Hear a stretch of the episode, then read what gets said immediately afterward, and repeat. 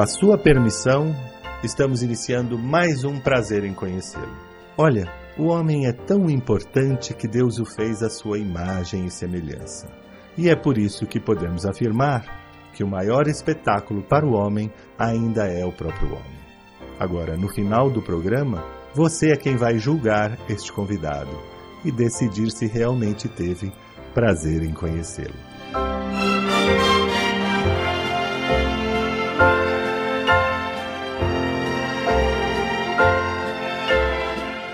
Brancato Neto apresenta Prazer em Conhecê-lo.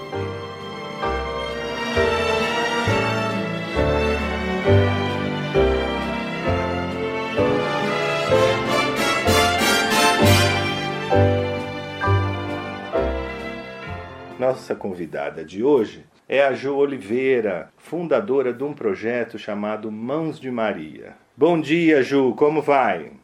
Bom dia, tudo bem? Obrigada pelo convite. É um prazer estar falando com vocês hoje. É, muito obrigada pelo espaço, de dar a oportunidade de a gente contar um pouquinho do que a gente vem fazendo durante a chegada do Covid, que deixou exposto um vírus muito mais grave, que é, que é o vírus da fome no Brasil. É verdade. Ju, como é seu nome? É Juliana?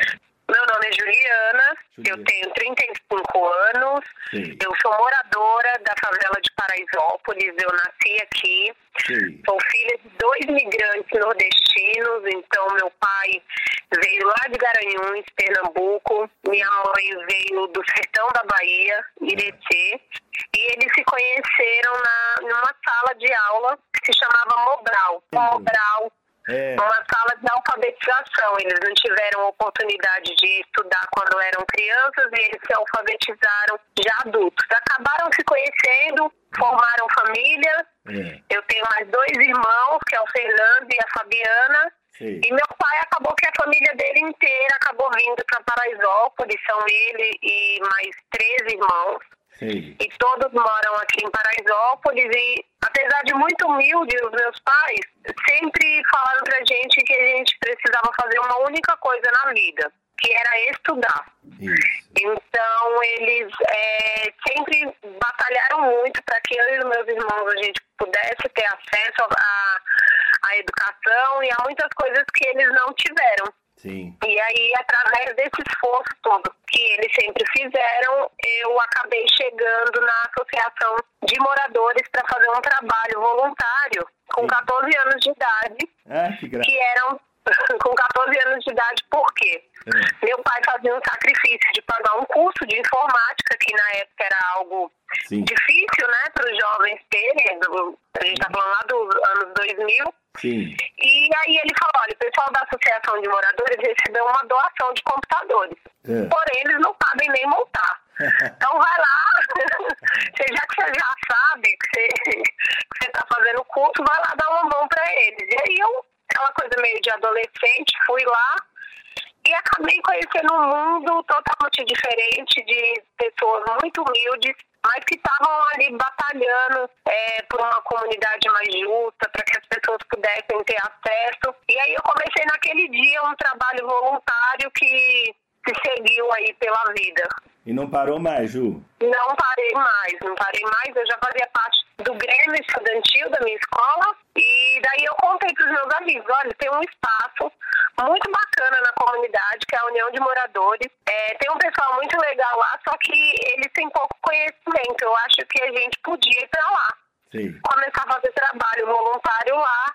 E aí, aquela coisa da juventude, né, de sonhos, a gente foi para a Associação de Moradores com esses computadores que a gente que eles tinham recebido de doação, Sim. a gente acabou montando uma sala de informática é. e eu e os meus amigos a gente começou a dar aula lá. Então a gente ensinava, a gente estava fazendo inclusão digital. É. E ensinava as pessoas a criar um e-mail, a usar o Word, Excel básico de informática. Sim.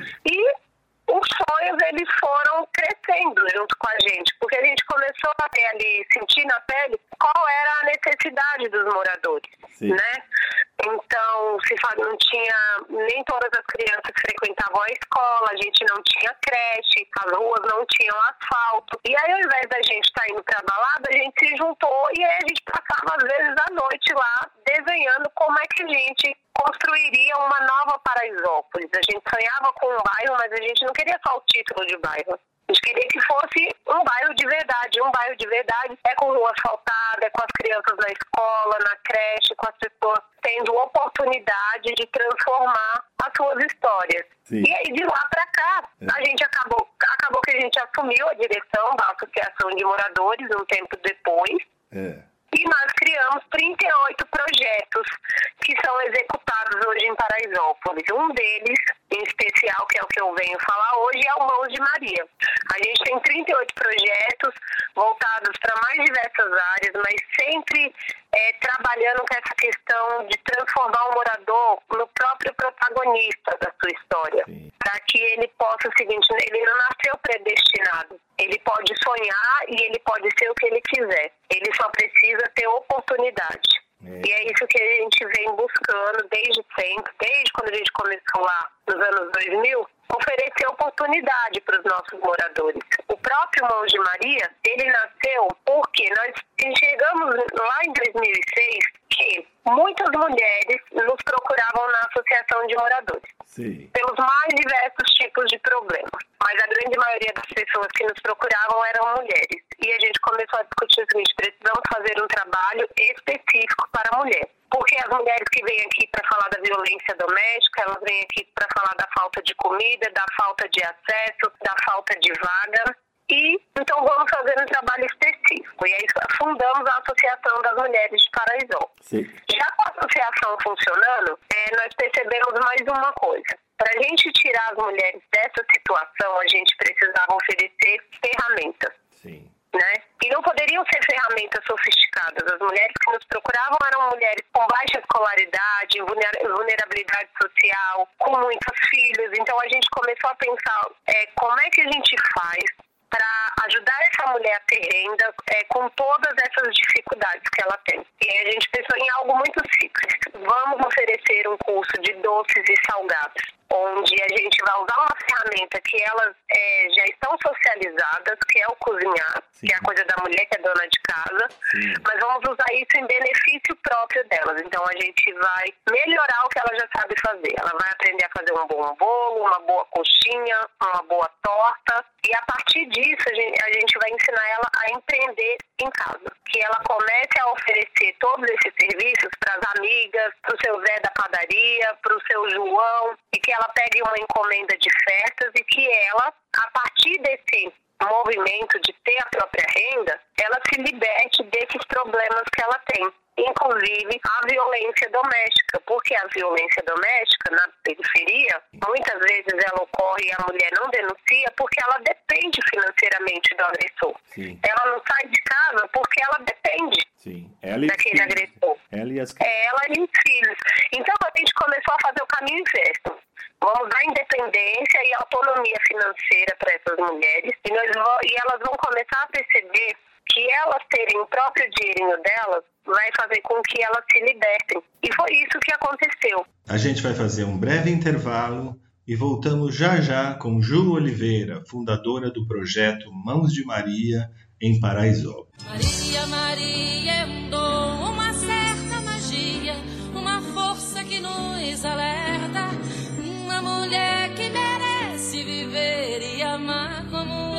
qualquer do planeta.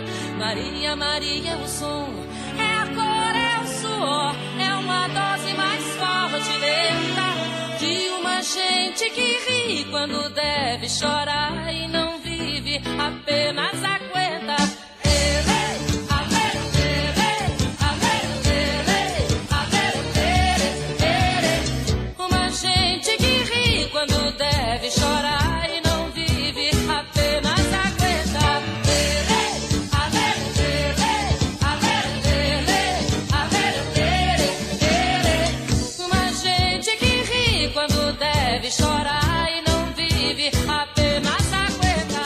Voltamos com prazer em conhecê-lo, hoje recebendo Ju Oliveira, fundadora de um projeto social chamado Mãos de Maria, em Paraisópolis.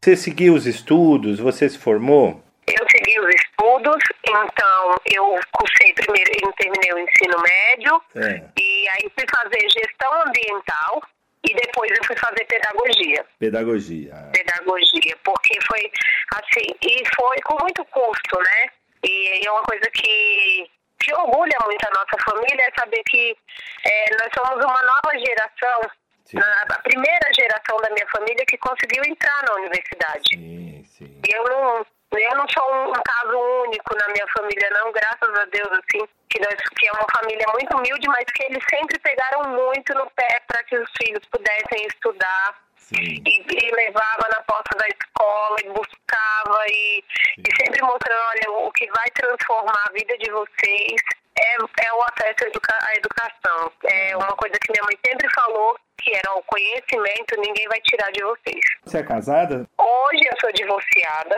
Você tem filhos? Mas eu tenho, tenho três filhos lindos. O é. Caio, a Mariana e a Ana Júlia. Eu sei exatamente o que é a vida de uma mulher da periferia. Então eu sou mãe de três filhos. É, o Caio, ele tem 14 anos de idade. As meninas são mais pequenininhas. A Mariana tem 7, a Ana Júlia tem 4 anos. Eu trabalho dentro dessa organização que eu estou falando para você, que é essa construção desse, dessa nova Paraisópolis, que é o Mãos de Maria. Sim. E eu compartilho a guarda deles, né? O que não é uma tarefa muito fácil não de se fazer nem de administrar.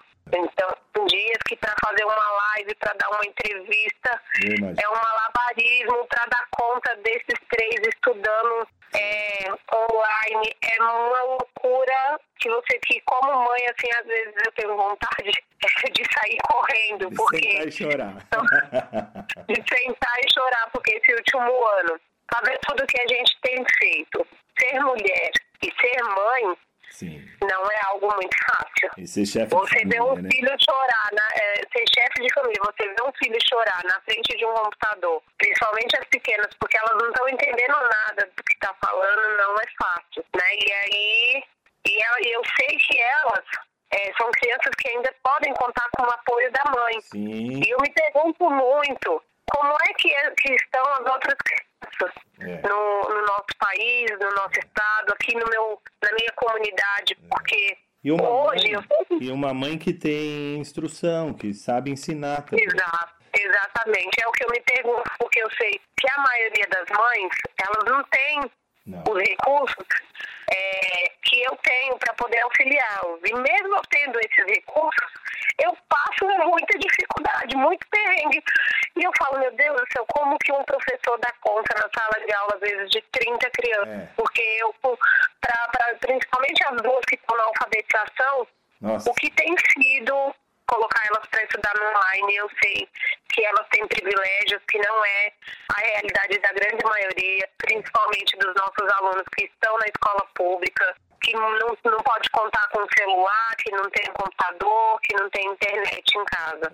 Eu vou pedir licença para fazer um breve intervalo e a gente volta já já.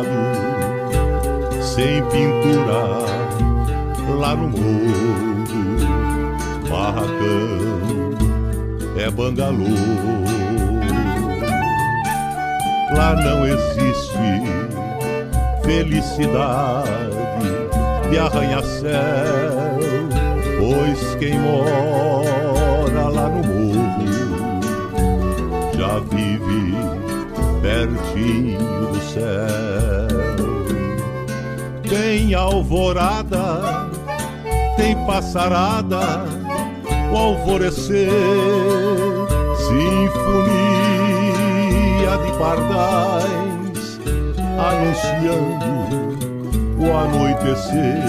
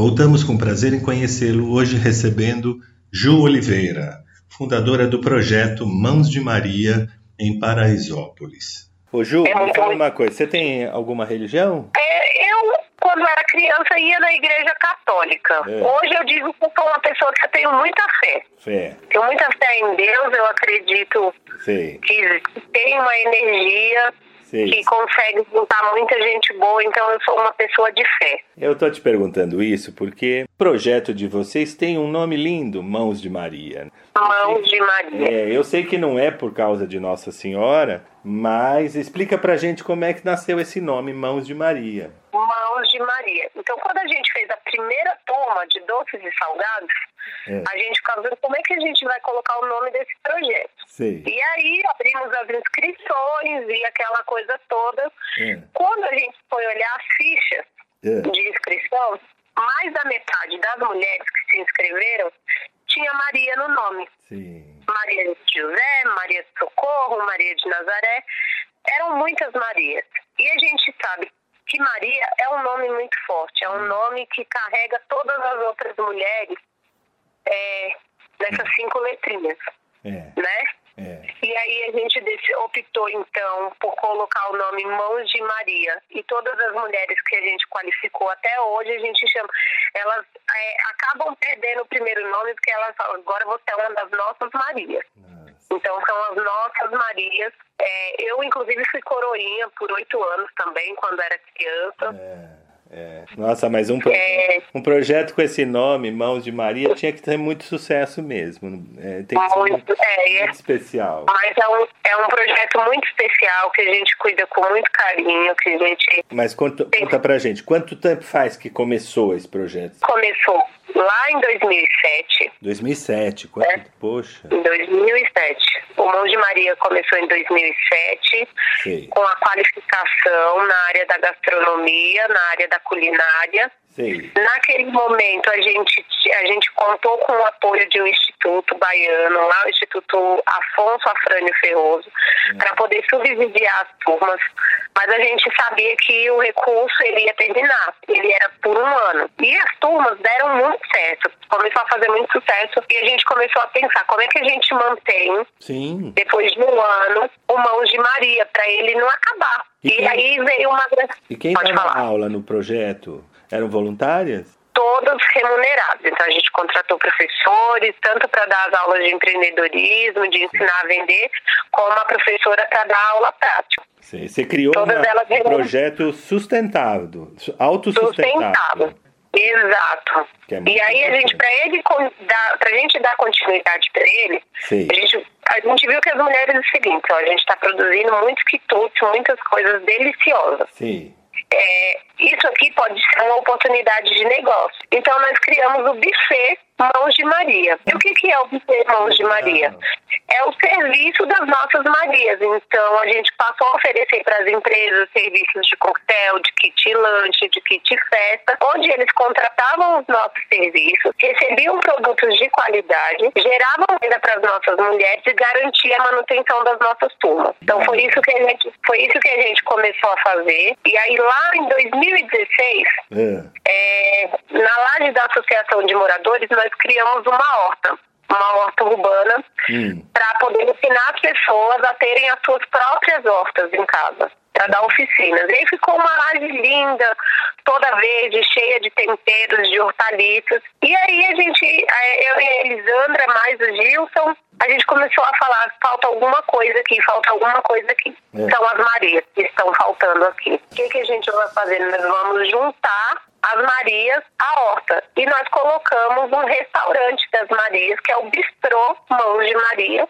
E lá na laje da Associação de Moradores, então, desde 2016, as Marias preparam pratos típicos brasileiros. Então tem a vaca tolada, tem a feijoada, tem a moqueca, o bobó de camarão. É. E esses quitutes, eles são vendidos tanto para moradores da comunidade que tem condição, que quer passar uma tarde agradável num lugar bonito, Sim. especial, como para pessoas que vêm conhecer Paraisópolis. Sim. Né? Então a gente eh, já recebeu na laje, é, no nosso bistrô, assim, pessoas do mundo inteiro. É, fomos premiadas pela ONU Mulheres, ganhamos um prêmio no final de 2019 de reconhecimento pelo trabalho é, de empoderamento feminino e geração de renda. Também recebemos um prêmio do Instituto Stop Hunger é, para ajudar a acabar com a, a erradicar a fome. Foi a primeira vez que, que o Brasil ganhou esse prêmio e que foram mulheres premiadas. Então, para a gente é um motivo de muito orgulho. E em 2020, é. a gente estava lá com, fazendo as nossas turmas, oferecendo os serviços do, do bistrô e do buffet. Sim. E de repente chegou a pandemia. Ah, Primeiro a gente ouviu dizer que a pandemia ia chegar aqui. É, a gente ouviu dizer. A gente ouviu dizer e nós achamos que nós íamos ter tempo para nos preparar. É, eu também. Mas o que aconteceu foi que em uma semana nós tivemos todos os eventos cancelados, então todos os serviços que a gente oferecia passaram a ser cancelados. É, o restaurante ele já não tinha mais movimento porque muita gente que vinha visitar a comunidade parou de visitar. Sim. E aí veio o lockdown. As festas foram então, canceladas todas, né? Foi tudo cancelado. É, e aí, aquela semana ali de 19 de março, a gente viu o seguinte: não tem mais como deixar o bistrô aberto, né? E nem tem porquê. Vamos mandar as nossas cozinheiras, as nossas Marias, para casa. E as Marias foram para casa. Ju, você essa rede de Marias, né, do bistrô,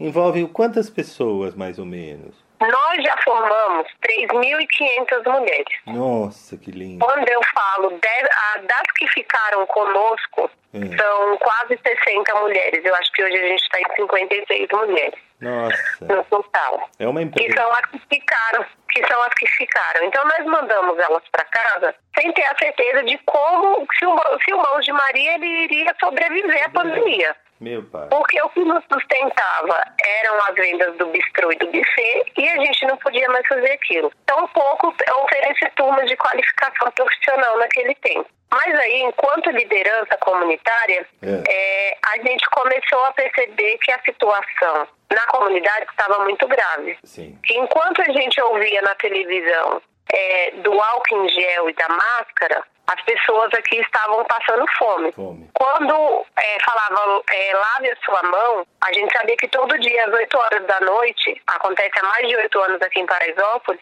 a água é desligada. Ah, meu Deus. Né? Então, enquanto liderança comunitária, a gente resolveu se reunir, fizemos uma chamada de vídeo só para discutir a situação com que a comunidade é, estava, como que estava sendo a chegada do vírus e o que, que a gente ia fazer. Então, nós fizemos uma chamada de vídeo e naquela chamada de vídeo é, nós chegamos à seguinte conclusão: não existe home office para quem é liderança comunitária, para quem é ativista social. Nós vamos ter que voltar porque nós estamos no olho do furacão. Sim. Se a gente não falar pelos nossos moradores, se a gente não lutar por eles, ninguém vai lutar. Não. Porque ninguém está falando de política pública nenhuma para as favelas. Não. E aí todo mundo achava que o vírus era democrático. Mas o vírus não era democrático, não. porque para quem estava na periferia, por exemplo, para as nossas empregadas domésticas, que foram todas dispensadas para irem para casa é. para fazer o home office, mas não tinham remuneração situação. E aí os filhos foram tirados da escola e não tinha, além de não ter o estudo, também não tinha uma fonte de, de onde se alimentar, porque muitos deles dependem da comida da escola. Sim. Então, nós decidimos, é, nós tiramos 12 ações pensadas estrategicamente de como a gente ajudar a combater o vírus hum. na nossa comunidade e uma delas foi o Mãos de Maria. Então, a partir de hoje, ele vai começar a atuar com a entrega de marmitas solidárias. Nesse momento ele deixa, ele não vai mais vender, não vai ser mais o um negócio e ele vai produzir marmitas para quem precisa se alimentar, para quem não tem hoje aonde comer. E aí nós começamos, sem saber se ia dar certo ou não, mas no dia 19 de março a gente fez a primeira entrega, que foram 500 quentinhas. E, e onde você tirou o dinheiro para fazer? Pois é. Porque a gente, por isso que eu falo que eu sou uma mulher de muita fé. É. Porque nós tivemos a ideia. É. Mas a gente não sabia como é que ia ser. 500 marmitas é muita comida, é muito dinheiro. Exato. E aí que a gente falou, olha, Hum. Então tá aqui, nós vamos fazer as marmitas e aí a gente disparou para nossa rede. Falou, olha, o Mão de Maria a partir de agora vai produzir marmitas solidárias, nós vamos doar para os moradores que estão numa situação de fome em Paraisópolis e nós precisamos de ajuda. Sim. E aí foi meio que como é, Deus põe a mão ali, sabe o milagre da multiplicação? Sim, sem dúvida. É, um parceiro veio e ligou e falou, olha, estou mandando é, um fardo de arroz, um fardo de feijão e 10 quilos de carne. Putz. Que... E aí não se passou nem meia hora. É. E uma nova parceria falou: olha, estou mandando uma tonelada de arroz. Nossa Senhora. E aí começamos a nossa rede com 500 marmitas por dia. Em uma semana a gente passou a produzir 2 mil marmitas por dia. Nossa. Começou a enxergar que a fome era algo muito mais grave do que o que a gente estava imaginando. É. Né? Então, é, não foi fácil chegar a essa conclusão, porque mesmo morando na comunidade, Sim. a gente não tinha noção que tinham tantas pessoas assim passando fome. É. E que essa fila era principalmente formada por mulheres e por crianças. Ai, que triste. Né? Nem você, liderança, conhecendo tão bem a comunidade, não tinha essa consciência de, de, de que era De que era tanta gente, que de era que era tão grave. Como a gente, no dia a dia da gente, a gente se ocupa, a gente acaba não enxergando, às vezes, o irmão do lado. Que tá não, enxergando. E que é uma coisa que a gente tem dito muito aqui, que às vezes a fome ela tá do nosso lado e a gente não vê. Não vê, não vê. Às vezes quem tá passando fome tá do nosso lado. Porque quando eu vou na fila, né, eu evito ir na fila da marmita. A gente faz toda a operação aqui, eu acompanho tudo, mas eu vou pouco lá na fila onde os moradores pegam a marmita, porque às vezes eu fico muito tocada, porque a fila não são, não é número, né? Não, são... São, são pessoas conhecidas. Eu nasci aqui em Paraisópolis, então em algum coisa. momento. É, é, a, a pessoa tem vergonha, né, Ju? De... A pessoa tem vergonha, a pessoa tem vergonha. De falar que... E, e muitos rostos, pessoas conhecidas. Conhecidas. Né? Sim. Então, gente que é o seguinte, muitas delas, muitas outras, vezes, que não, não estavam nessa situação, Sim, mas que... que a pandemia agravou, porque agravou. deixou a pessoa desempregada, claro. deixou a pessoa, então, era diarista, então conseguia ter uma diária, conseguia levar um sustento mínimo para casa. Sim. E hoje a pessoa não consegue, então a pessoa se vê numa situação seguinte, que ela só pode contar com essa marmita. Então, tem muitos relatos de pessoas que falam, olha, eu só como a marmita que eu pego nessa fila. Então a gente procura sempre fazer as marmitas com muito carinho, com muito amor. E aí quando qualquer pessoa me liga, que a pessoa fala, olha, eu não posso mandar o arroz e o feijão, mas eu posso mandar biscoito, bolacha. O que você mandar é abençoado, porque o dia que você manda o biscoito, que você manda o pão, além da minha marmita, eles vão levar é, mais alguma coisa para casa. Eles vão ter, por exemplo, algo para tomar um café à tarde. Claro. Então, se tiver um pacote de bolacha, é maravilhoso. Se tiver o pão para levar, é maravilhoso. Se tiver o leite, então, com tantas crianças nessa fila, é, é coisa assim de Deus mesmo, né? É Deus. Que Deus tem a mão. A gente fala assim que quando a gente se propõe a fazer uma coisa divina, como você se propôs, a gente só precisa começar que o resto Deus vai Exato. vai fazendo pela gente, né? Ele vai ajudando. Deus vai, eu, eu não tenho dúvidas disso. Por exemplo, já chegou dias aqui da, da gente terminar a operação das marmitas e não ter nada para fazer no outro dia. No dia seguinte. E aí no dia seguinte. E aí teve um dia que a menina falou assim, Juliana, como é que vai ser amanhã? A gente não tem nada. Não. Eu falei assim, você tem fé? Aí ela falaram, ah, tenho fé, tenho fé sim. Eu falei, ah, então você vai ver que vai dar certo. e daí foi algo assim incrível, porque deu dois minutos, o segurança veio e falou assim, Juliana, tem um parceiro chamado Alexandre que ele tá te procurando. Uhum. Aí fui eu falar com, com o Alexandre. Alexandre estava vindo com o quê? Hum. com 100 quilos de arroz, com 100 quilos de feijão. Nossa. Eu falei para ele, olha, você acabou de trazer as marmitas de amanhã. Enquanto ele estava descarregando o carro dele, chegou outra doação. E aí as meninas olharam para mim e falaram, realmente, é a fé que faz isso daqui acontecer. É. E é o que tem, é. que tem nos motivado, que tem é, feito a gente sabe que hoje a gente não atende todas as pessoas que precisam da marmita, mas a gente tem feito a nossa parte e feito com muito amor, com muito carinho e sabendo que só é possível fazer porque tem muita gente do bem por aí, muita gente que acredita. É, tem coisas que eu recebo aqui que eu não sei quem foi que mandou. Eu sei que chega aqui aos cuidados de Juliana e Elisandra. Foi Deus. Foi Deus. É, né? não, que, é, exatamente. Então, tem muita coisa que chega aqui que, que vai para a panela, que a gente usa, que vai para fila. Que eu falo, gente, a gente não, não, não tem nem como agradecer. Porque não tem o nome de quem mandou. Então eu só posso pedir para que essa pessoa tenha uma vida abençoada, que eu tenho certeza que mãos que dão amor jamais ficam vazias. Nós vamos fazer um breve intervalo e voltamos já já. Deus está aqui neste momento. Sua presença é real em meu viver. Entregue tua vida e teus problemas. Fale com Deus, Ele vai ajudar você.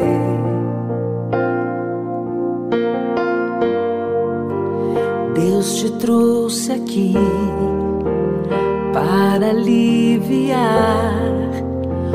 o teu sofrimento. Ele o autor da fé, do princípio ao fim, em todos os teus tormentos. E ainda se vier noite traiçoeira, se a cruz pesada for, Cristo estará contigo. O mundo pode até fazer você chorar, mas Deus te quer sorrindo. E ainda se vier noite traiçoeira, se a cruz pesada for, Cristo estará contigo. O mundo pode até fazer você chorar, mas Deus te quer sorrindo.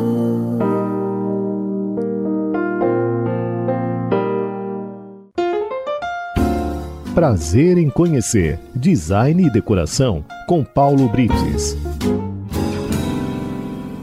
Olá, amigos ouvintes da Rádio 9 de Julho. Durante todo esse período em que estamos conversando a respeito de cores, móveis, estilos, medidas e padronização, nunca falei especificamente sobre diferença entre decoração e design de interiores. Então, decoração, no seu significado mais básico, significa embelezar. A palavra decoração tem origem na antiga Roma, mas seu conceito vem mais precisamente dos egípcios. Havia uma nítida preocupação de deixar os objetos, móveis e utensílios com uma bela aparência além de seu objetivo comum. E assim surgiram pinturas diferenciadas, relevos em entalhes em vasos, cadeiras e os famosos sarcófagos. E, obviamente, chegamos na necessidade que o homem tem de embelezar o ambiente que o cerca para se sentir melhor. E assim, o principal objetivo da decoração é oferecer harmonia na combinação de diferentes peças, cores, estampas e texturas de mobiliários e ambientes. Já o design de interiores está muito mais ligado à área de planejamento dos ambientes, levando em conta as funções a serem exercidas e propor soluções para conciliar conforto, estética e funcionalidade. Isso tudo considerando os gostos pessoais dos clientes e suas necessidades visando chegar a um ambiente bonito e funcional para quem vai usá-lo.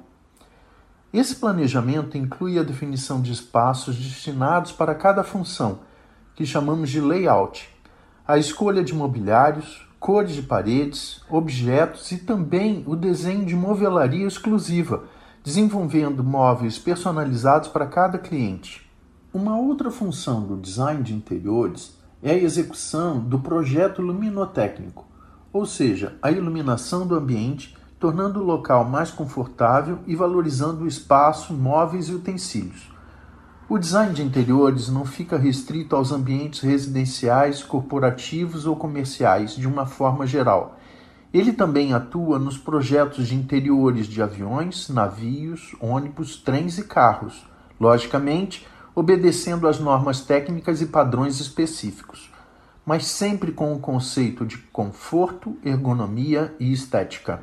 De uma forma geral, as pessoas acabam confundindo as funções de designer de interiores com decorador e arquiteto, mas cada um deles tem suas próprias atribuições. E semana que vem eu volto com mais um bate-papo de decoração. E não se esqueçam de me seguir nas redes sociais. No Instagram é by underline icono e no Facebook é by icono. Até lá! Prazer em conhecer Design e Decoração com Paulo Brites. Voltamos com prazer em conhecê-lo, hoje recebendo Ju Oliveira, fundadora do projeto Mãos de Maria em Paraisópolis. E uma coisa que a gente sempre faz questão de dizer que nós não somos assistencialistas. Não, não. Nesse momento, neste momento é, se faz necessário Sim. a entrega da palmita, a entrega da cesta, porque a gente está vivendo uma situação muito triste no nosso país. Sim, muito. Onde as pessoas realmente é, é, elas não têm de onde tirar. Não. Mas que o nosso papel aqui é também de dar outra ferramenta para os moradores. Então a gente tem o próprio emprego comunidades, todo mundo que está na fila está cadastrado. Se tiver uma vaga de emprego no perfil dele, ele vai ser chamado, ele vai ser selecionado, vai trabalhar e não vai mais precisar estar aqui. Ju, vou pedir licença para fazer um breve intervalo e voltamos já já. Cubra-me com seu manto de amor. Guarda-me na paz desse olhar. Cura minhas feridas e a dor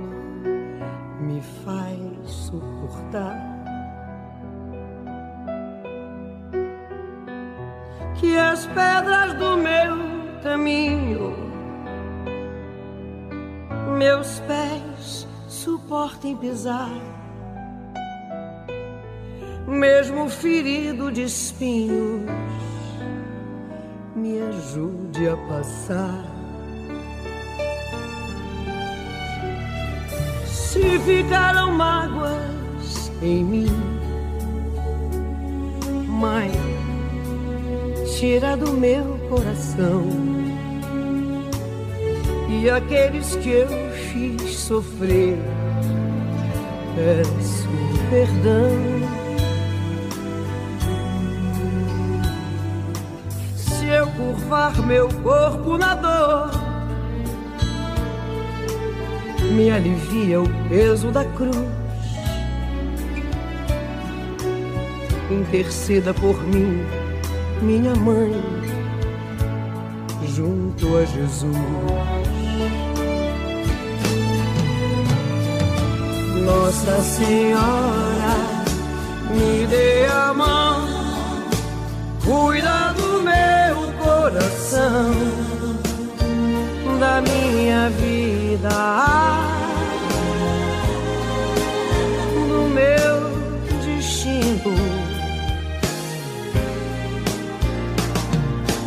Nossa Senhora, me dê a mão, cuida do meu coração, da minha vida,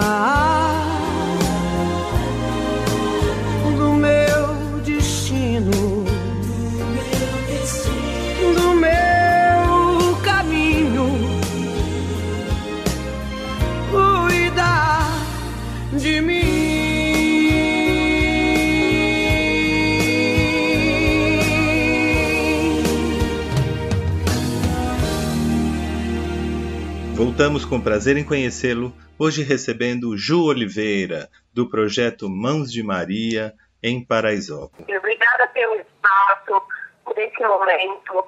Vamos nos cuidar, vamos estar juntos, vamos agradecer pela vida.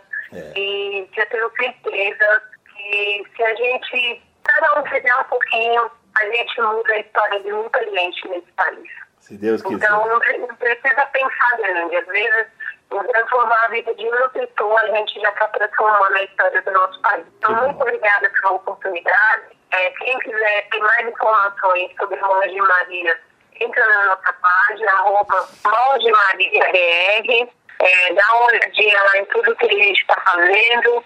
E quem quiser se somar, vem conosco nessa. Vem visitar o nosso espaço. A gente está aqui no pavilhão social G10 das favelas, na rua Camotinga, número 100, aqui em Paraisópolis. Eu vou repetir, queridos ouvintes que quiserem ajudar esse lindo projeto chamado Mãos de Maria. O endereço é Rua Itamutinga, número 100, Paraisópolis, aos cuidados do projeto Mãos de Maria. O Pix é 11 96 953 1463. 11 96 953 1463. E o Instagram é arroba Mãos de Maria BR, BR de Brasil, arroba Mãos de Maria BR. Muito obrigado, Juliana Oliveira. Um forte abraço e até a próxima, se Deus quiser.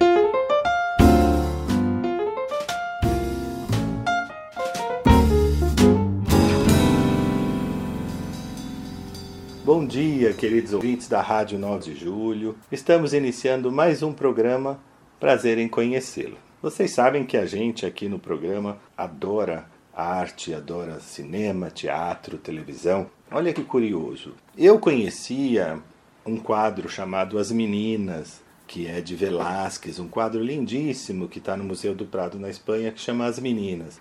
Conheço aquela música do Lupicínio Rodrigues, Esses Moços, também uma música linda que no intervalo até vou colocar para vocês para lembrar essa grande canção do Lupicínio. Mas eu não sabia que existia uma companhia de teatro chamada As Moças. Olha que coisa bacana. E essa companhia foi fundada pela nossa convidada, que é uma grande atriz que está aqui conosco, a Fernanda Cunha. Bom dia, Fernanda. Bom dia, Brancato.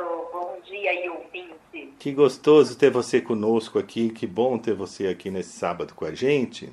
E eu, O prazer é meu, Brancato. e eu gostaria que você contasse, é, contasse pra gente como é que surgiu a ideia criar uma companhia de teatro chamada As Moças, que eu achei o nome sensacional. Bom, aconteceu de maneira natural, né? É. A Ângela e eu, a gente se conheceu em 2010. É. Um trabalho que a gente fez com o grupo Parlatações. Ah, conheço. É, que se chama Festival de Peças de um Minuto. É, a gente, nós duas estávamos como atrizes é, nesse projeto e, e lá dentro a gente é, se conheceu e enfim a gente começou a conversar e falou vamos montar alguma coisa juntas. É. Daí a gente começou a procurar textos para montar em 2010 e em 2014 a gente conseguiu estrear nossa primeira peça, que se chamava As Moças, o Último Beijo. E desse primeiro espetáculo que tinha esse nome, né, a, a, a gente acabou é, dando o nome para a companhia, como ele foi o nosso primeiro espetáculo, e as pessoas sempre chamavam, ah, as moças, vamos lá ver as moças, e o nome da companhia vai ser as moças. E aí, como a gente seguiu com outros projetos e com a temática é, muito voltada para esse universo feminino, a gente falou, é esse, esse é o nosso nome. Bacana, muito bacana, adorei o nome. Você vê, eu estava lembrando aqui, né, das meninas, do Velasquez, do, daquela canção Esses Moços, do Lupicínio, mas uma companhia de teatro As Moças, acredito que seja a primeira que, que exista com esse nome. Nunca ouvi falar de alguma outra companhia com esse nome, que é um nome bonito e para atores, artistas, ele é eterno, porque artista não tem idade, né? Então vocês daqui a 50 anos vão continuar sendo as moças, porque não tem idade para quem trabalha com arte, né? Opa! a arte rejuvenesce qualquer um. Né? É. Mantém a gente vivo. Dizem que o, o artista não tem idade, é o personagem que tem. Né? É, dependendo do personagem que ele está fazendo, é a idade que ele tem. Principalmente no teatro, né? Ah, no teatro a gente se camufla, a gente inventa, se reinventa, é, né? É, é, sempre uma, uma descoberta nova. E é um desafio bacana. E agora vocês estão com uma peça que eu acho muito interessante, que eu quero que você conte para nós aqui, que se chama Mulheres Confinadas e a Margem da Sociedade. Como é que é? Que peça é essa? Na verdade, Mulheres Confinadas e a Margem da Sociedade é o nome do projeto maior que a gente está fazendo. É o projeto que foi contemplado pela Lei Aldir Blanc. Ah, é? Ganha, isso, a gente ganhou esse edital pelo histórico de companhia. Né? E dentro desse projeto que foi contemplado, a gente tem um espetáculo que a gente vai é, estrear na semana que vem. Dia 3. A gente vai estrear no dia 3 de dezembro, Isso. online, que chama Relações Indóceis Três Textos Curtos. Esse projeto, que é maior, Mulheres Confinadas e a Margem da Sociedade, ele, ele, tem algumas ações né, que, a gente, que a gente se comprometeu a fazer. Sim. Uma delas são depoimentos. A gente colheu depoimentos de nove mulheres convidadas que falaram um pouco sobre a experiência delas é, no confinamento da pandemia, que a gente lançou no dia 23 de novembro e cada dia a gente foi lançando um depoimento na nossa página até completar os nove depoimentos, daria no dia 1 de dezembro. Que né? bacana. Então, essa é uma ação do projeto, uma das ações do projeto. Outra ação é o espetáculo, que a gente estreia no dia 3 de dezembro e fica em cartaz até dia 14 de dezembro online no YouTube, no canal da Ângela Figueiredo. E o interessante é que a gente vai deixar o link, é gratuita a peça, Sim. então qualquer pessoa pode acessar o link até o dia 14, mas tem que, não pode esquecer, é só até o dia 14 de dezembro, que fica que fica lá e você vai poder ver a, onde você quiser, a hora que você quiser, porque ele vai estar disponível lá o tempo todo, mas só até o dia 14. Que então bacana. não percam. Sensacional, né, Fernanda? A gente tem conversado muito sobre essas mudanças que nós sofremos nesse momento de pandemia e tudo. Algumas coisas foram muito interessantes e chegaram a ser benéficas, que é o caso dessas diferentes plataformas de arte que a gente não tinha, não tinha esse online, de teatro online, que é uma, uma, uma forma de arte também que você consegue chegar num número infinito de pessoas. É, sem dúvida. Acho que o artista ele tem que sempre inventar e reinventar. Sim. E a pandemia não foi diferente, né? Os artistas tiveram que Sim. se reinventar para continuar para continuar existindo, né? Porque eu acho que o artista sem a sem arte ele não existe, né? Sim, é, claro. E, e, essas plataformas, sem dúvida, foram é, fundamentais para que muitos artistas conseguissem sobreviver a essa pandemia, né? E também, e também o público conseguisse Sim. sobreviver à pandemia, né? Exato, porque imagina se a gente, imagina ficar numa, é, numa pandemia, a gente já está confinado, isolado, mas sem ter série para assistir, ou mesmo novela. Enfim, Sim. eu acho que o que falou mesmo foi a arte, né? Foi, foi. E foi. nos acolheu dentro das nossas, das nossas próprias casas, vamos dizer assim, né? E agora eu acho que esse, essa diversidade de, de instrumentos, de plataformas, isso eu acho que não volta mais, porque eu não acho que uma coisa substitua a outra. A gente mesmo, nós como público, eu às vezes quero ir ao teatro assistir pessoalmente, outro dia eu quero assistir da minha casa na plataforma, quero ver um filme mais em casa, mais quietinho, com pouca gente. Nós, nós espectadores, queremos todas as formas, né? Sim, e as plataformas elas abriram para novas experiências isso, cênicas, isso. né? Então, é, descobriu-se uma, uma outra linguagem, que não é o teatro. Não. Né? Porque o teatro é você ir lá, na minha concepção, é você ir lá, ficar com o público e testar próprio. E aqui são, é, uma, é uma linguagem híbrida, né? Que também isso. não é cinema, não é série, não é curta, e, e é teatral, e é, um, e é uma coisa nova, isso que surgiu, que a gente É. é, descobriu e está descobrindo, né? É. E, e eu concordo com você a ficar, e cada vez mais a gente vai Aprimorando, é, né? Aprimorando, exatamente. É, porque é um teatro.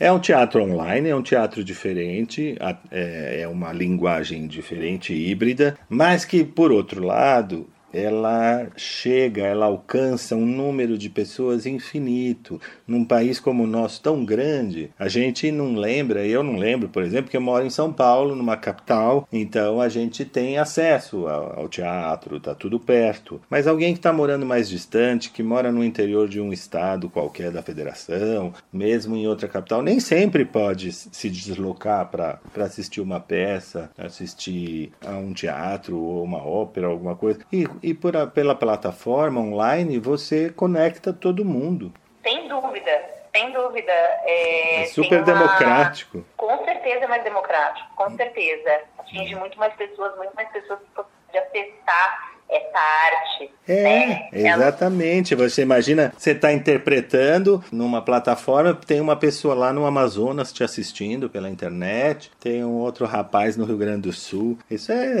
é fantástico, né? Sem dúvida, certeza, é maravilhoso. É uma outra forma de arte que cabe. Todas as formas são bem-vindas. Não, não, tem, É, não tem uma outra coisa. forma de se expressar, de se comunicar. É, não tem essa coisa de cinema vai acabar, não, o cinema não acabou, a televisão não acabou, nem o teatro não acabou, são formas de, de- diferentes para momentos diferentes e, e- e todas são muito bem-vindas. É, Com certeza. é como a gente Com fala certeza. de internet, né, os livros online, mas tem também o livro físico que as pessoas É, compram. uma ali. coisa não exclui a outra, Não, né? não, não exclui, não exclui. É, é que num primeiro momento existe um preconceito, né, ao novo, Isso. né, e que muita gente tem. Mas, na verdade, é, essas plataformas são grandes aliadas né, da própria arte. Enfim, né, o- os artistas, enfim, eu, É, sem eu acho que a- até eu, eu, eu confesso que no, no início eu até estava resistente, sabe? Ah, sim, nós a todos. ideia, né? Mas depois, é, quando a pandemia avançou, a, a quarentena não acabava, não acabava nunca, enfim, a gente ainda está aqui. Se a gente não se reinventa, se a gente não, não abre a nossa cabeça para novas experiências, é, para o novo, enfim, a gente morre. É né? verdade. Porque a vida está em constante transformação. É verdade. E o ser humano acaba inventando grandes coisas, acaba se reinventando, é no período de dificuldade mesmo, né? Na é época. verdade. Na Na, época. Verdade, é, dificuldade é quando a arte mais É. parece que mais ganha É, é. em termos de qualidade, de expansão. De tudo. Eu queria que você contasse pra gente esse texto que vocês estão encenando, que e é outra coisa importante dizer aqui para nossas ouvintes, que é gratuito, né? Poxa, todo mundo perdeu renda e tal. Então, se você pode assistir a um belo espetáculo no conforto da sua casa com toda a segurança e ainda sem precisar pagar um espetáculo que é caro, tem um custo muito alto, mas que felizmente está chegando a gente graciosamente, poxa, não tem coisa melhor, né, Fernanda? Eu vou pedir licença a você para a gente sair para um breve intervalo e voltamos já já.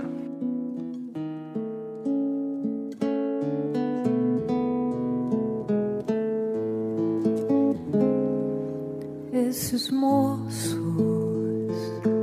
pobres moços, se soubessem o que eu sei, não amavam, não passavam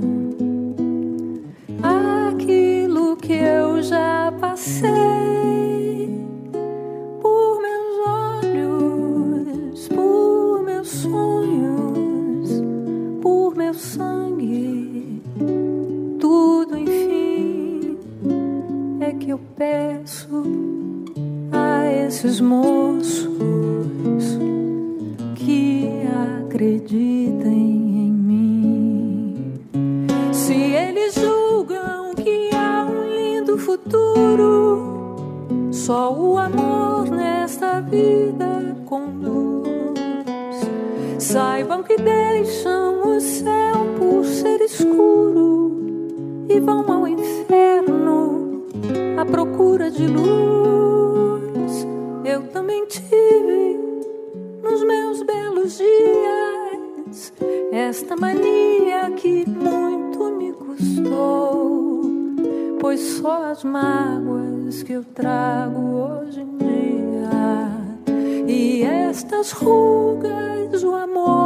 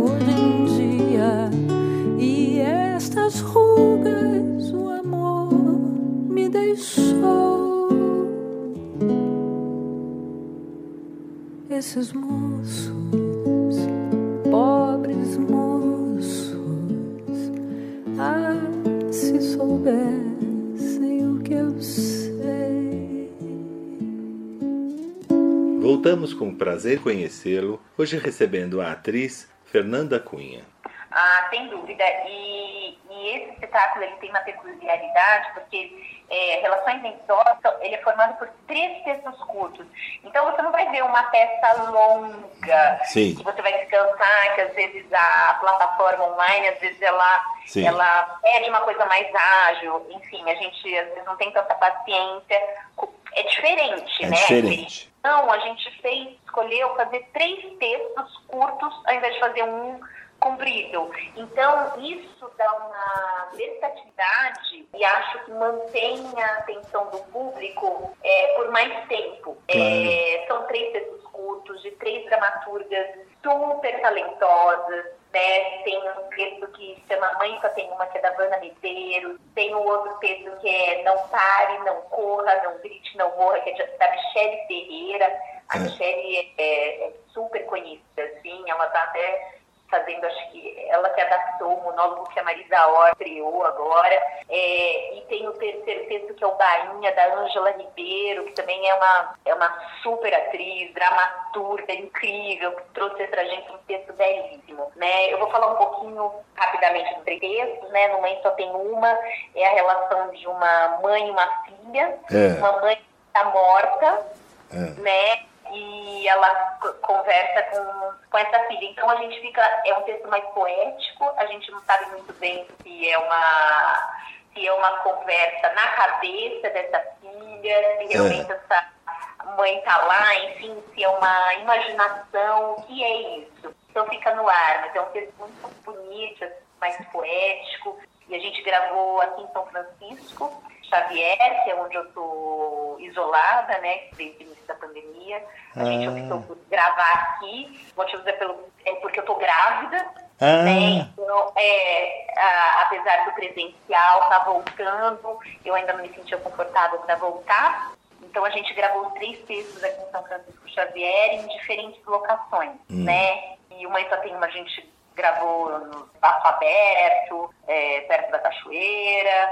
Aí depois a gente gravou Não Pare, Não, não Pare, Não Corra, Não Grite, Não Morra da Michelle num chalé mais fechado, que é, que é outra história, que é a história de uma de duas mulheres, né? Uma que está isolada na pandemia, é. uma mulher mais velha que recebe a visita de outra mais jovem, é. e ali vai ter um embate entre as duas. Vocês vão ver, vocês vão ter que assistir para descobrir, é. para desvendar claro. essa história é, mais misteriosa. E a terceira é o Bainha, que é uma noiva numa prova do vestido é. com a costureira, né? É. Percebe que elas têm uma relação, assim, essa costureira é amiga da mãe dessa noiva, enfim. E, e essa noiva tá grávida, é. né? E aí vai desvendando alguns mistérios do passado dessas é. mulheres. Ah, que legal. E vocês vão ter que assistir.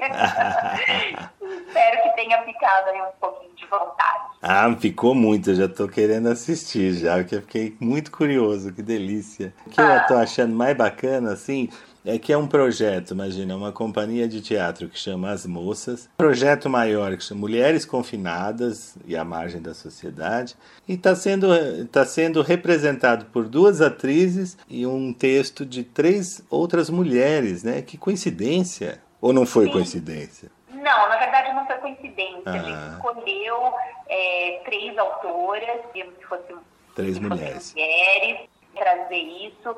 Ah, o, primeiro, o primeiro texto da, da companhia, né, que foi As Moças do Último Beijo, é da Isabel Câmara, que foi uma dramaturga da década de 60. Né, ela ganhou um, um prêmio com esse texto que a gente montou em 2014, em 69, prêmio de dramaturgia por esse texto.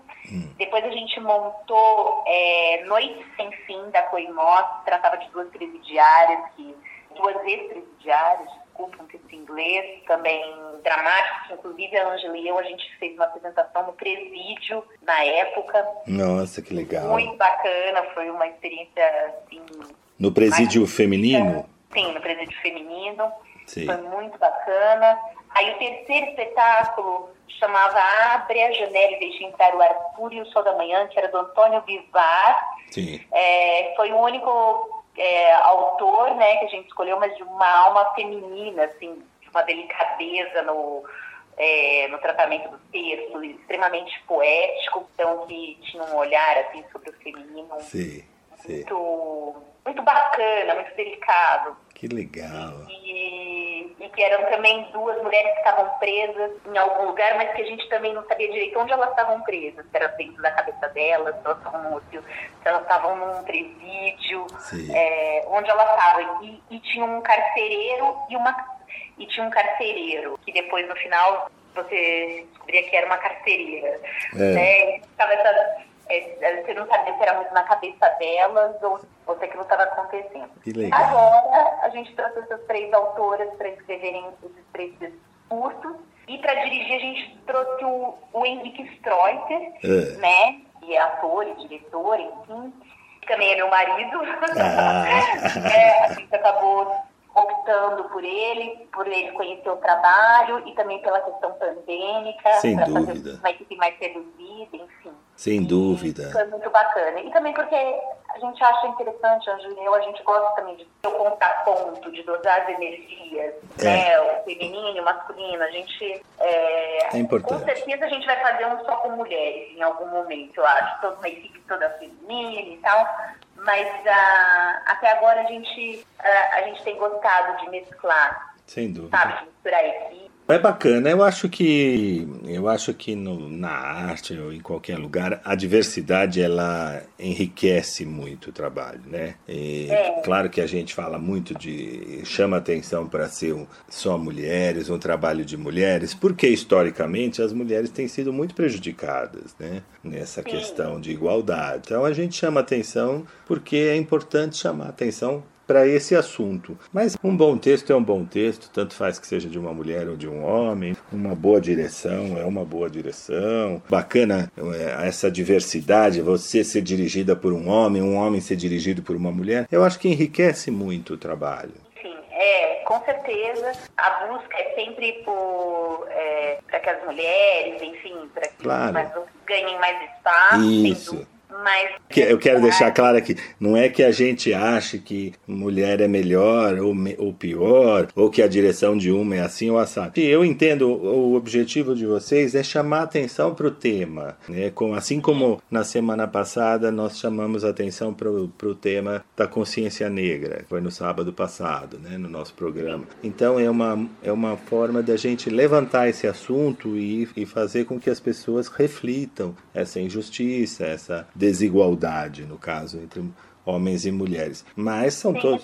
tem que estar sempre trazendo à tona essas isso, questões. Isso, porque... aproveitar essa oportunidade. Porque, claro que. Porque alguém pode pensar, ah, ela só gosta de trabalhar com mulher. Não, não é isso. O seu marido também é, é diretor e, é, e você gosta de trabalhar com ele. Ou só gosta de textos de mulheres. Eu sei que não é isso também. Enfim, é, é uma forma, é um momento até simbólico de chamar atenção para essa questão que é realmente desigual, né? No, no, Brasil e no mundo todo, né? Exatamente, mas a Angeli a gente pensa em chamar futuramente uma diretora também para dirigir a gente.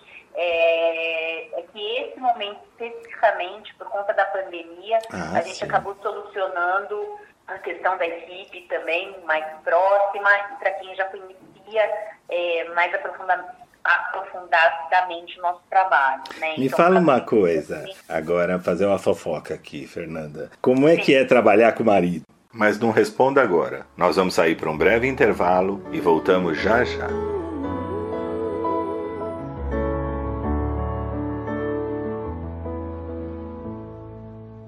Prepare o seu coração para as coisas que eu vou contar. Eu venho lá do sertão, eu venho lá do sertão, eu venho lá do sertão e posso não lhe agradar. Aprendi a dizer não, ver a morte sem chorar. E a morte, o destino e tudo, a morte, o destino e tudo estava fora de lugar eu vivo pra consertar. Na boiada já fui boi, mas um dia me montei, não por um motivo meu ou de quem comigo houvesse, que qualquer querer tivesse, porém por necessidade do dono de uma boiada cujo vaqueiro morreu.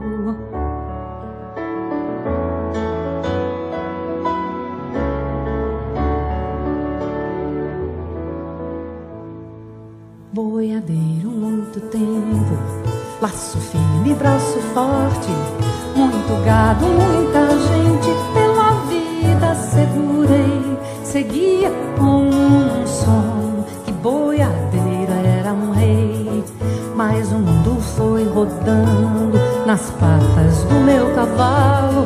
E os sonhos que fui sonhando, as visões se clareando, as visões se clareando até que um dia acordei. Então não pude seguir, valente, lugar tenente, de dono de gado e gente. Porque gado a gente marca, tange, fere, engorda e mata. Mas com gente é diferente. Se você não concordar, não posso me desculpar. Não canto pra enganar viola. Vou deixar você de lado, vou cantar no outro lugar. Na boiada já fui boi, boiadeiro já fui rei. Não por mim nem por ninguém que junto comigo houvesse, que quisesse ou que pudesse, por qualquer coisa de seu, por qualquer coisa de seu, querer mais longe que eu. Voltamos com prazer em conhecê-lo, hoje recebendo a atriz Fernanda Cunha. Como é que é trabalhar com o marido? Marido? Ai, eu, eu acho sempre difícil. É, né? Você acha difícil? É, é bom, né? É. Eu acho que tem, tem, tem um lado bom Sim. E, e o lado difícil, né? Porque o, o é. trabalho sempre. É, trabalho é trabalho, né? Sim, sim, sim. A minha sempre fala, é trabalho, né? Então é isso, trabalho é trabalho. Então envolve dificuldades, enfim, algumas tensões aparecem. Claro. Então eu acho sempre. E aí, estando em casa, o trabalho às vezes fica dentro de casa, né? É. É diferente quando você trabalha com outras pessoas, que aí quando você volta para casa, o trabalho fica lá fora, né? Quando Exato. você trabalha com o marido, o trabalho vem para casa junto. Exato. Então tem um lado bom e um lado ruim, né? É, precisa... É, às vezes, é, quando, quando a situação fica difícil, aí complica. Mas é. o... Mas eu e o Henrique, a gente trabalha super bem juntos. Você então, já, assim, já tinham é... trabalhado juntos? Né? Já, a gente se conheceu trabalhando. Ah, né? bom. Teatro. Então, assim, a gente já trabalhou junto, lá no Tropa Comum, a gente trabalhou junto. Ah, tá. Então é, é mais fácil. A gente atuou junto né, ele já me dirigiu no monólogo que eu fiz, que também tinha esse tema é, feminino, também pegava é, essa questão que era um monólogo, teste, consolação lá na sala aberta, que ele me dirigiu, isso também foi super legal. E o Henrique também é um diretor extremamente sensível, ah, porque ele é ator, né? Então é. Ele tem um olhar sobre o ator muito, muito delicado, ele deixa o ator muito à vontade para criar e para trabalhar. É, como atriz, eu gosto muito de, de, de ser dirigida por ele. Assim. Eu acho que ele tem que um bom. olhar bem, é, bem sensível sobre o trabalho do, do ator, da atriz. É, eu acho que o que vale também é essa parceria, né? Independente dele ser teu marido, quando existe essa parceria, essa química entre diretor e ator, isso só acontece com o tempo, com vários trabalhos, fica bem mais fácil, né, o trabalho. É, e às vezes que ele me dirigiu, eu acho que eu não sei super bem, assim. É. ele vai para o simples, ele trabalha com simplicidade, sabe? É, e com muita generosidade. Ele é muito. Como diretor, ele realmente é. Eu acho que ele consegue tirar o. Estou é, falando por mim, né? Ele consegue tirar o. Eu acho que ele tira o melhor do, do ator e da atriz, que ele deixa o ator e a atriz criar com segurança, sabe? É. Então, é, eu, eu acho que quando, eu, quando ele me dirige ele consegue extrair o meu melhor. Então, assim, é, foi muito legal. Eu falei, é, é, é, tenso porque tem, porque é trabalho, eu acho, né? O trabalho tem sim, sim. enfim, para mim é sempre, tem sempre uma dificuldade, sempre. mas isso no teatro em geral, em né? Geral. Com qualquer trabalho, qualquer trabalho que eu faça. Em geral. E, Fernanda, você descobriu a, você descobriu a gravidez? Ficou sabendo durante a pandemia ou foi um pouquinho antes? Já estava planejado? Não, na verdade, assim, a gente decidiu, é. né? Ter outro filho. É. Uh, e a gente achou que ia demorar mais para engravidar. Na verdade, a gente decidiu quando a pandemia tinha melhorado. Sim. Foi ali Uh, por abril, tinha, ainda estava, eu estava amamentando o meu primeiro filho, né? Ah, você já eu tem um tava, menino. E na verdade eu ia desmamar no início da pandemia, mas aí a pandemia acabou atravancando tudo, né? Com a coisa de ficar todo mundo em casa, enfim, acabou dificultando o desmame. Sim. E aí fui levando, né? E aí chegou uma hora que eu, que eu precisava parar, né? Eu, eu quis desmamar. E aí, quando eu desmamei, a gente falou, ah, e aí, vamos ter ou não vamos? Porque eu já eu também estou com 38 anos, né? Eu falei, se for ter, é para ter agora, né? E aí a gente falou, ah, então vamos, mas vamos com. Ah, vamos com calma, assim, vamos tranquilo, sem pressão, sem E aí foi meio no dia que a gente decidiu, assim, sabe? Falou assim, vamos ter, e aí eu fiquei grávida, foi, foi muito rápido. Ah. E foi quando a pandemia tinha dado uma melhorada, antes daquela outra onda. Eu lembro, eu lembro. E as vacinas estavam chegando. Sim, então, sim. A gente já... esperança da, da gestante se vacinar. Então estava tudo caminhando tranquilamente. Aí, de gente... repente, ficou feio de novo a coisa. Então, assustou um pouco nesse sentido, porque foi planejado, eu achei que ia demorar, um, ia demorar mais, a gente achou que ia demorar uns seis meses, sabe? Pois é. É, e aí foi na hora, e aí depois veio esse boom de novo da pandemia, aí deu um susto, né? Susto. Porque as gestantes acabaram virando, de certo modo, um grupo, um grupo de risco. Sem dúvida. Né? É, começaram a, morrer mais do que, do que, as mulheres não estavam grávidas, então foi, deu um pouco de medo, aí suspender, aí começaram a dar a vacina, a vacina nas gestantes, aí de repente suspenderam a vacinação. Aí eu acho que esse foi o momento de maior tensão para mim. Porque Nossa. aí eu fiquei desesperada. Eu falei, meu Deus, eu vou ficar grávida nove meses, sem vacina, com meu filho pequeno que tinha voltado para a aula presencial e que ele é muito pequeno, é, é muito. pequeno, ele não aceita o uso de máscara, a gente está isolado num lugar que, tem, que teve menos casos. E aí eu falei, se ele se contaminar, passar para mim, aí, aí eu comecei a ficar apavorada. Né?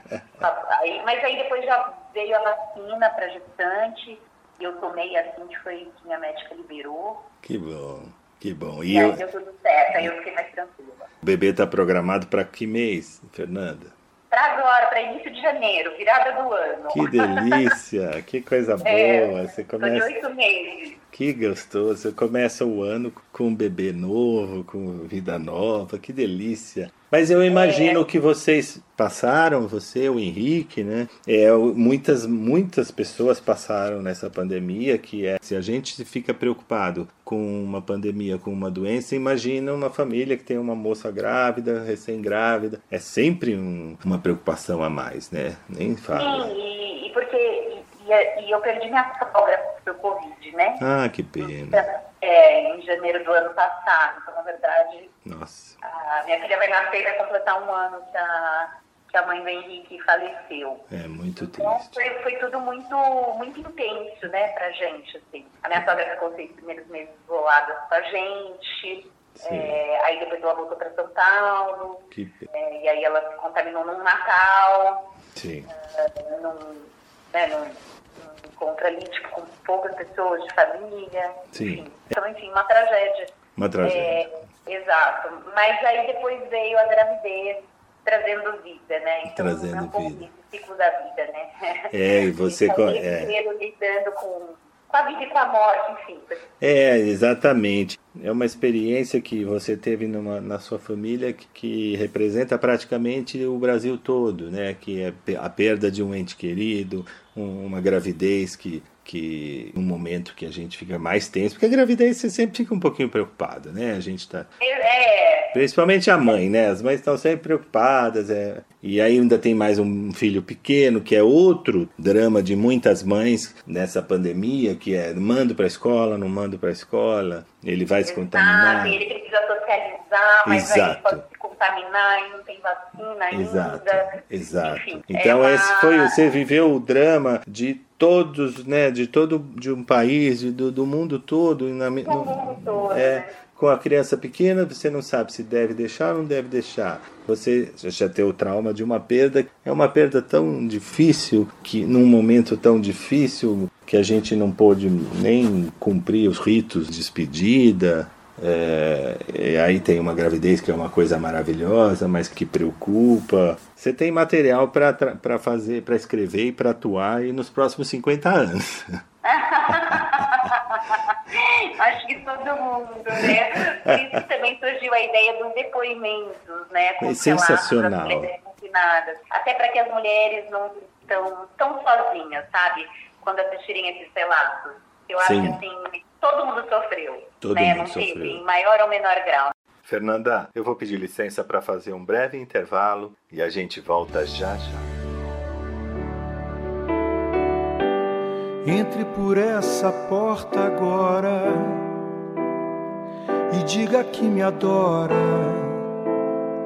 Você tem meia hora para mudar a minha vida. Vem, vambora, que o que você demora é o que o tempo leva.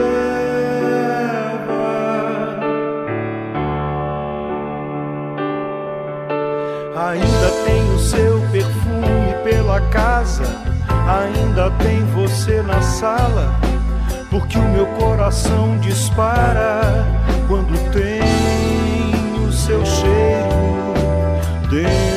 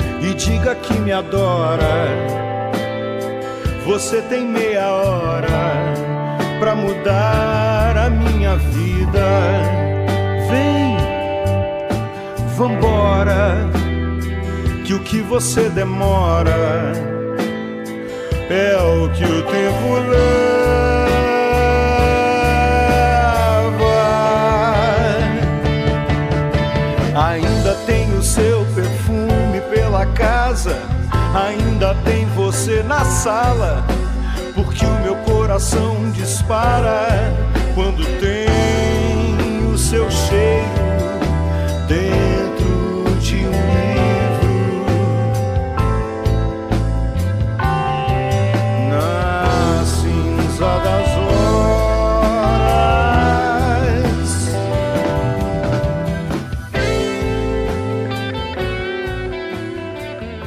Voltamos com prazer em conhecê-lo, hoje recebendo a atriz Fernanda Cunha. É por isso que eu gosto de trazer, de bater esse papo aqui no programa com atriz, com atores, atrizes, porque o nosso ouvinte também sente, puxa, o que nós estamos passando em casa, ela também passou, ela também, o ator, o ator passou, a atriz passou. Eu acho que isso ajuda a gente a superar, sabe? Ah, eu acho que quando a gente compartilha as É. histórias, a gente sente menos sozinho. A gente vê que a gente não tá nesse barco sozinho, né? Exato. E que a gente só vai sair disso junto. E a dificuldade também que de, de, de que, de que passaram os atores, que passaram de perder trabalho, quanta gente perdeu emprego, perdeu trabalho, perdeu renda e tenta um caminho alternativo, né? No teu caso foi fazer gravar em casa. Você em nenhum momento ficou pensou, ah, não vou trabalhar agora, tô grávida, já tem tanto que me preocupar, eu, eu não nenhum momento Sim, pensei. Tanto que foi uma. A gente chegou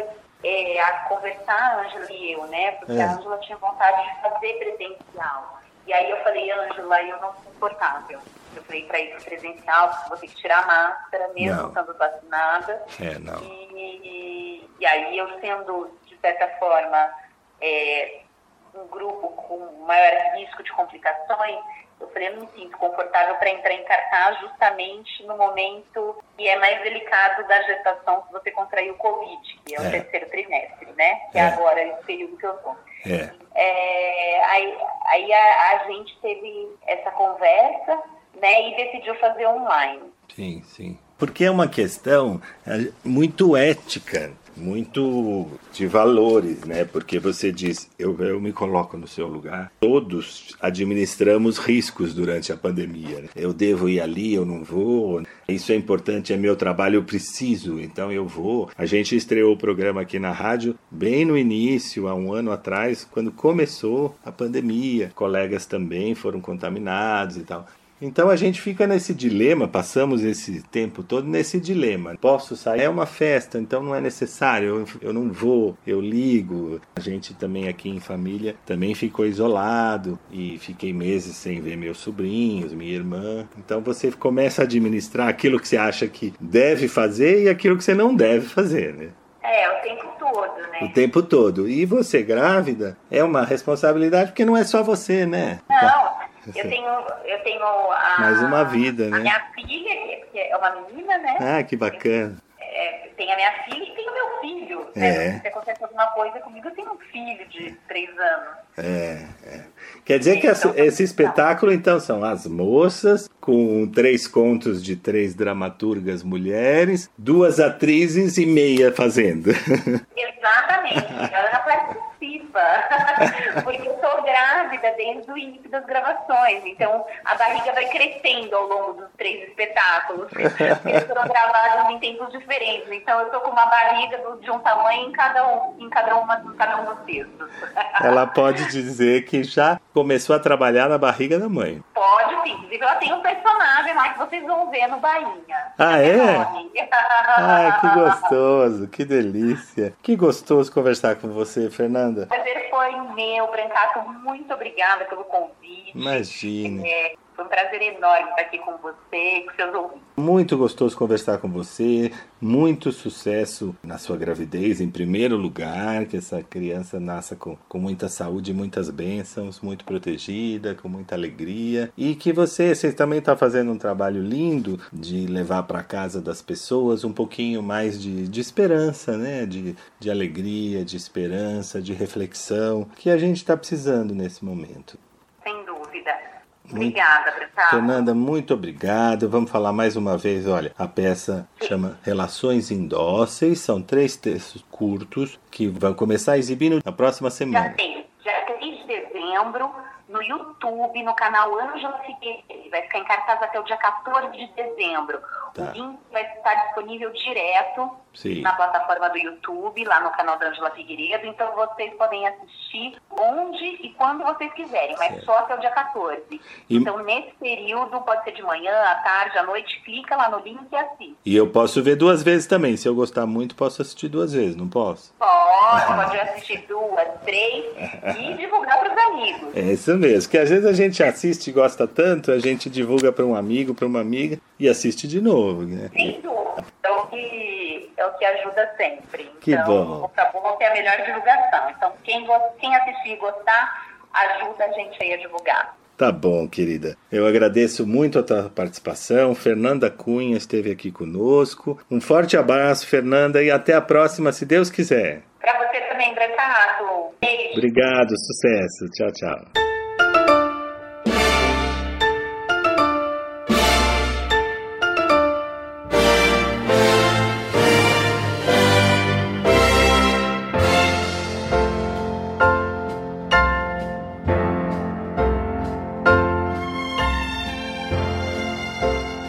Chegamos ao final do prazer em conhecê-lo de hoje. A nossa proposta foi cumprida.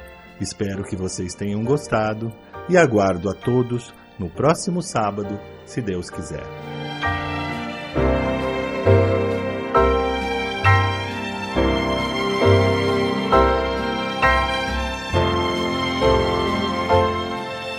Prazer em conhecê-lo, com Brancato Neto, todo sábado, das sete e meia às nove da manhã.